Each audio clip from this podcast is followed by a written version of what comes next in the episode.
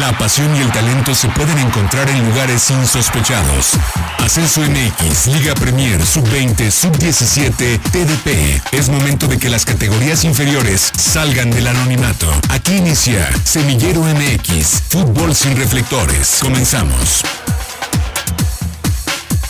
Muy buenas tardes, eh, buenas tardes, gusto saludarlos, bienvenidos a una edición más de Semillero MX, el programa que está destinado para platicar de todo lo que sucede en el inframundo del fútbol mexicano. Ese que durante 353 días al año no tiene reflectores, pero que vaya que en los últimos 11 se ha puesto muy sabroso y todo el mundo ha volteado a ver. Arturo Benavides los saluda, listos para platicar, desmenuzar y meternos de lleno en todo lo que ha sido esta decisión que ha venido a mover mucho el ámbito del fútbol mexicano. Gerardo Guillén en la otra línea, ¿cómo estás? Buenas tardes.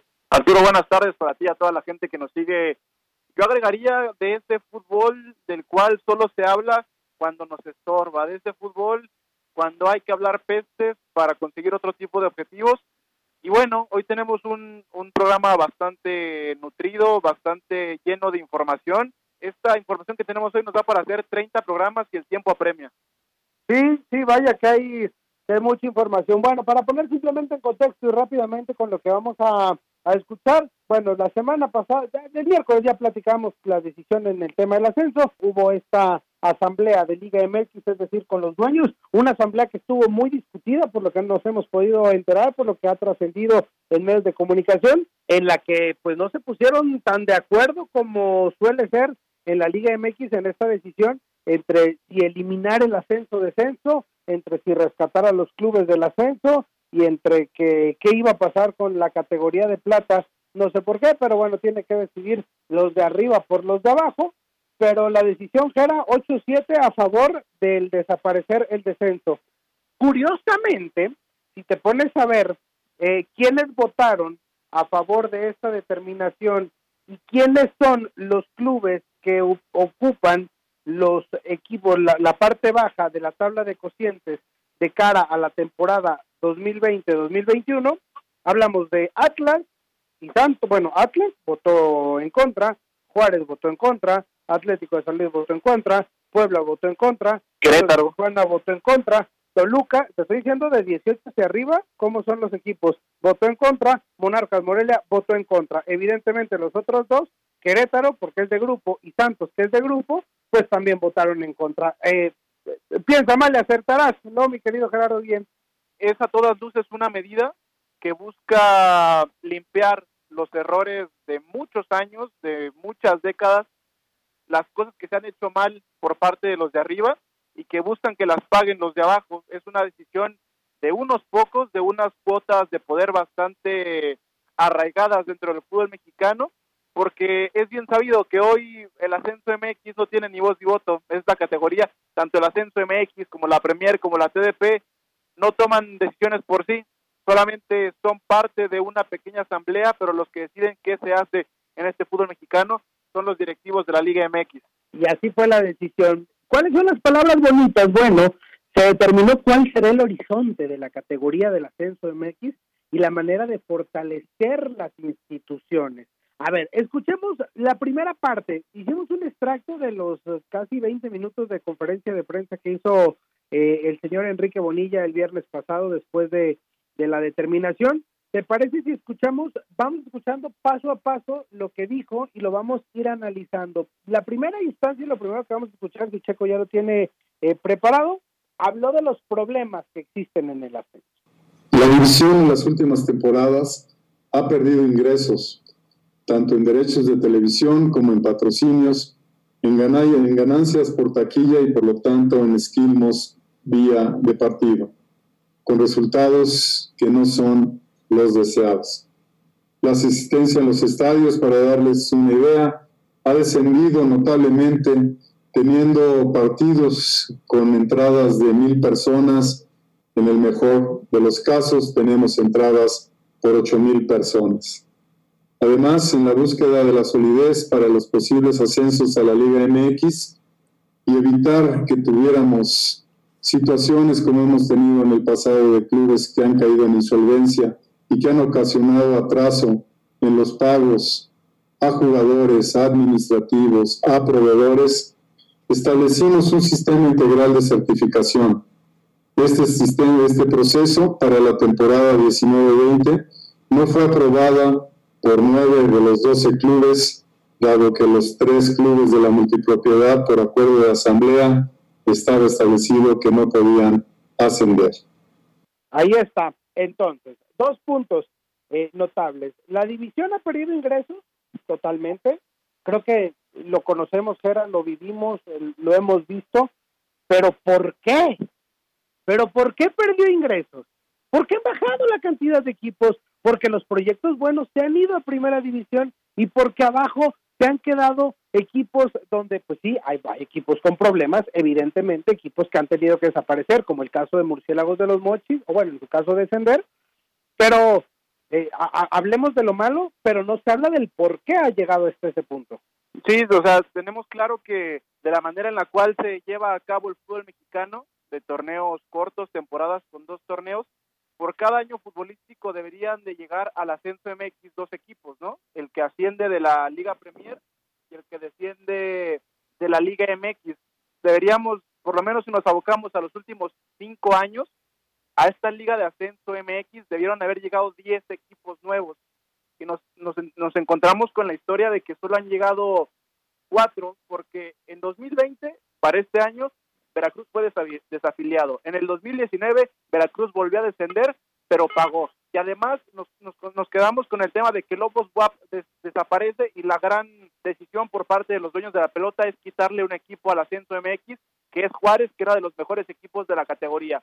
2018 Lobos WAP desciende pero paga, entonces nadie baja. Jaguares desciende en 2017 y desaparece. Solamente un equipo de los últimos cinco años ha llegado al ascenso de los que ha descendido de la primera división y ese fue Dorados. Y después, en contraparte, tampoco se ha dejado que equipos de la Premier suban al ascenso MX por el mismo proyecto deportivo que está manejando el fútbol mexicano. 2019 Loros ascendió, pero en 2018 Tepatitlán no se le dio el permiso para jugar en la Liga de Plata, igual que en el 2017 con los Coyotes y solamente en el 2016, cuando en aquel entonces se tenía la idea que años después se abandonó de una expansión para el ascenso, que llegaron tres de golpe, Potros, Loros y TM Fútbol Club. Y la otra habla de evitar que clubes caigan en insolvencia. ¿Cuáles han sido, Gera, recuerdan los casos más sonados en el mundo del fútbol últimamente en cuanto a clubes que se han metido en problemas? Veracruz y Lobos Guap. ¿Y dónde estaban? En primera división. Entonces, que no vengan a venderle esa piña de que el ascenso es el problema. Pero bueno, le compramos que al ascenso le faltan muchas cosas, le compramos esta situación que sí es una realidad que el ascenso ha perdido fuerza provocada por ellos mismos, pero bueno, ¿qué va a pasar? Seguimos escuchando al señor Bonilla. La implementación de este proyecto de estabilización contempla la siguiente estrategia. Eliminar el descenso y el ascenso de los clubes en tanto se consolida el proyecto. El proyecto eh, habla de un periodo de cinco temporadas dar por terminada la temporada 2019-2020 del ascenso MX sin que se tenga campeón de la división. Crear un formato de división que tenga como uno de sus objetivos ser semillero de jugadores, por lo que se elimina la regla de menores en la Liga MX a partir de la temporada 2021. La premisa fundamental en este proyecto es y será el mantener e incrementar las fuentes de trabajo de nuestra industria. La manera de estabilizar el fútbol mexicano contempla eliminar el ascenso y descenso por cinco años, dar por terminada la temporada que en curso sin que exista un campeón y por ende no hay ascenso, entonces no son cinco años, son seis años sin, sin un equipo que pueda ascender, crear un formato de división que tenga como, como objetivo ser semillero, o sea, ser semillero y, la 20 y la 17 y la 15 y la 13, ¿qué son? ¿No sirven? Y además, de paso, le vas y le das un golpe a la formación de los jugadores eliminando la regla, la única regla que pretendía que los equipos utilizaran jugadores menores.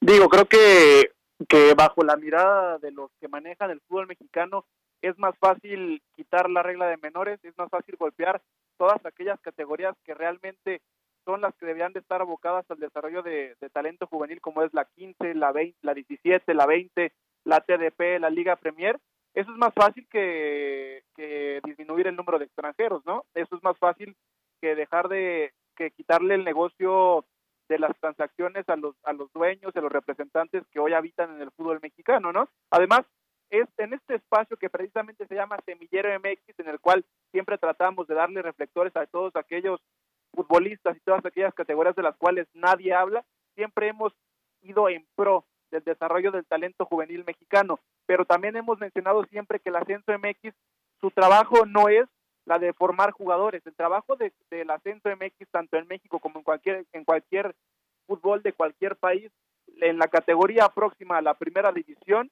es la de buscar precisamente generar una competencia entre las dos competencias más importantes del fútbol en cada país. Y aún así, el ascenso MX en los últimos años se ha convertido en un gran semillero de talento mexicano. Te menciono algunos. Alvarado, que es Ojo Alvarado, que juega en Cruz Azul, estaba en Celaya. El Nene Beltrán, hoy figura del medio campo de Chivas, pasó por las fuerzas básicas del Atlante. Johan Vázquez, titular en Cimarrones. El Canelo Angulo, producto de la cantera de Dorados. Laines, que hoy juega en Tijuana, salió de Mineros solo por mencionarte algunos. Y bueno, ¿cómo comprar, bueno, cómo convencieron a los equipos del ascenso, cómo los obligaron o por qué o qué condicionantes les pusieron? Escuchemos entonces cómo vendrán los salvadores de la Liga MX a rescatar el ascenso. Por otra parte, para hacer frentes a la crisis financiera que atraviesan los clubes del actual ascenso MX, se tomaron los siguientes acuerdos se destinarán 60 millones de pesos repartidos en partes iguales a los 12 clubes. Además, se les hará entrega del fondo de contingencia neteado, esto es, descontando los adeudos en cuenta corriente, transferencia de jugadores y adeudos de controversias, de controversias que tengan vigentes.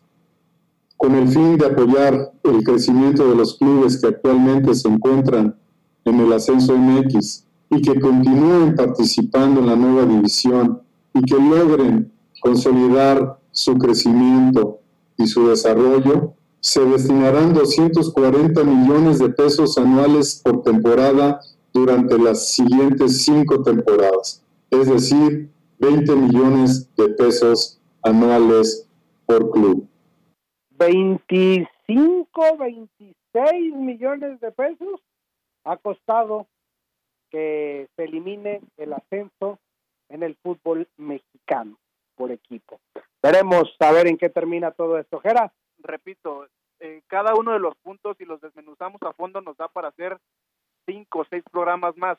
Esto, este último punto nos dejan claro que la gente de la Liga MX, los que mandan al interior de la Federación Mexicana de Fútbol, están jugando con la necesidad de cada uno de los equipos del ascenso MX escogieron el momento perfecto, como dijera que hoy está en la silla presidencial, les, cayó como anillo al dedo y están jugando con la vulnerabilidad que hoy representa una contingencia.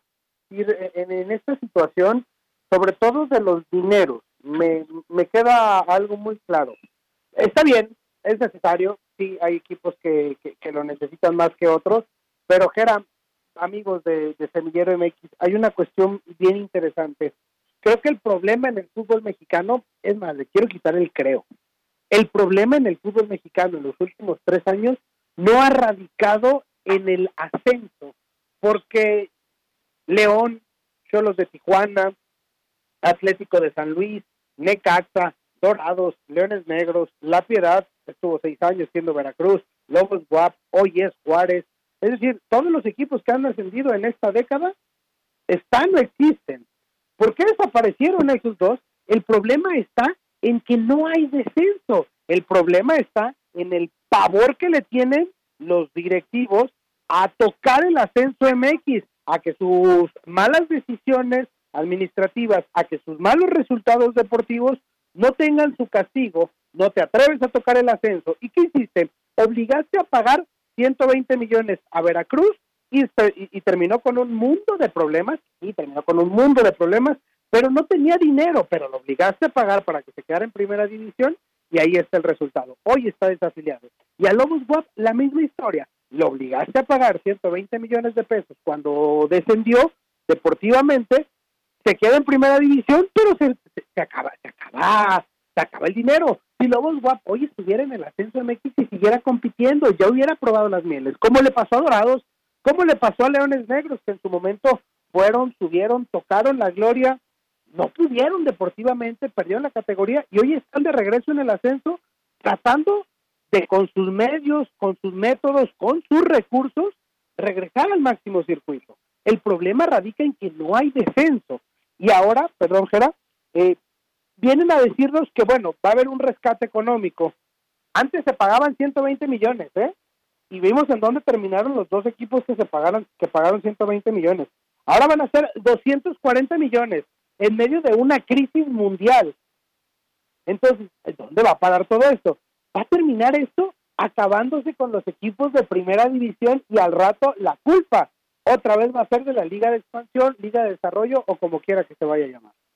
Sí, este, este concepto que suena tan bonito de, de, rescate, de rescate financiero, eh, aprovechamos el, el, momento de contingencia sanitaria, el, el, el contexto de, contracción de la economía mundial, porque no es solamente es un tema que aqueja a nuestra realidad próxima, que es, que es en nuestro país, y es un rescate financiero que condicionas para eliminar ascenso. Es una es una, un rescate financiero que condicionas para justificar toda una cascada de, de, malos manejos, de malas decisiones que vienen no solamente de uno, de dos, tres años atrás, sino son varios años y que no solamente preceden con, con los con los casos sancionados de, de Lobos WAP y de y del Veracruz. En el mismo en el mismo comunicado y, no lo escuchamos porque porque fueron más de 20 minutos de comunicado online por parte de, de, del señor Bonilla menciona que por temporada había un déficit por equipo en el ascenso MX de 25 millones de pesos y hoy ellos lo que quieren dar son 20 millones, ni siquiera es la misma cifra que según ellos es el déficit que, que aqueja cada uno de los equipos. Y que llevado a números en dólares a cuanto hoy está el peso mexicano que son 24 pesos por cada dólar, ni siquiera es un millón de dólares. Y ese y esa cifra por torneo, por, por temporada futbolística, por año, sería solamente para un tema de operación. ¿Cómo vas a hacer que, que, que, más gente, que más inversores se sientan atraídos por una liga que ni siquiera va a tener ningún sentido de competencia en un, en un, en un ambiente en el cual no tienes capacidad de crecimiento y en el cual no vale la pena este, seguir invirtiendo? No vas a ser autosustentables a los equipos, solamente los estás haciendo dependientes abuso, abuso total lo que ha pasado con la desaparición del ascenso en el fútbol mexicano. Este, tendremos más miércoles para desmenuzar todo este tipo de maquillaje que le han echado a, este proyecto de desmantelar el ascenso y no solamente el ascenso MX, de darle en la torre a todas las categorías que no son la Liga MX. Y yo solamente terminaría diciendo, todo el mundo se cree con la autoridad de señalar y obrar sobre las categorías que nunca han vivido, sobre todo aquellos que las han dejado a la deriva. No hay más que agregar, una decisión de pocos que va a terminar afectando a muchos. Semillero MX, seguiremos velando, seguiremos apoyando y seguiremos viendo por todo ese fútbol, ese fútbol que no tiene reflectores. Gracias, Semillero MX. Gracias por acompañarnos. La próxima semana regresamos para seguir conduciendo el balón por las canchas de las divisiones inferiores del fútbol mexicano, aquí en Semillero MX.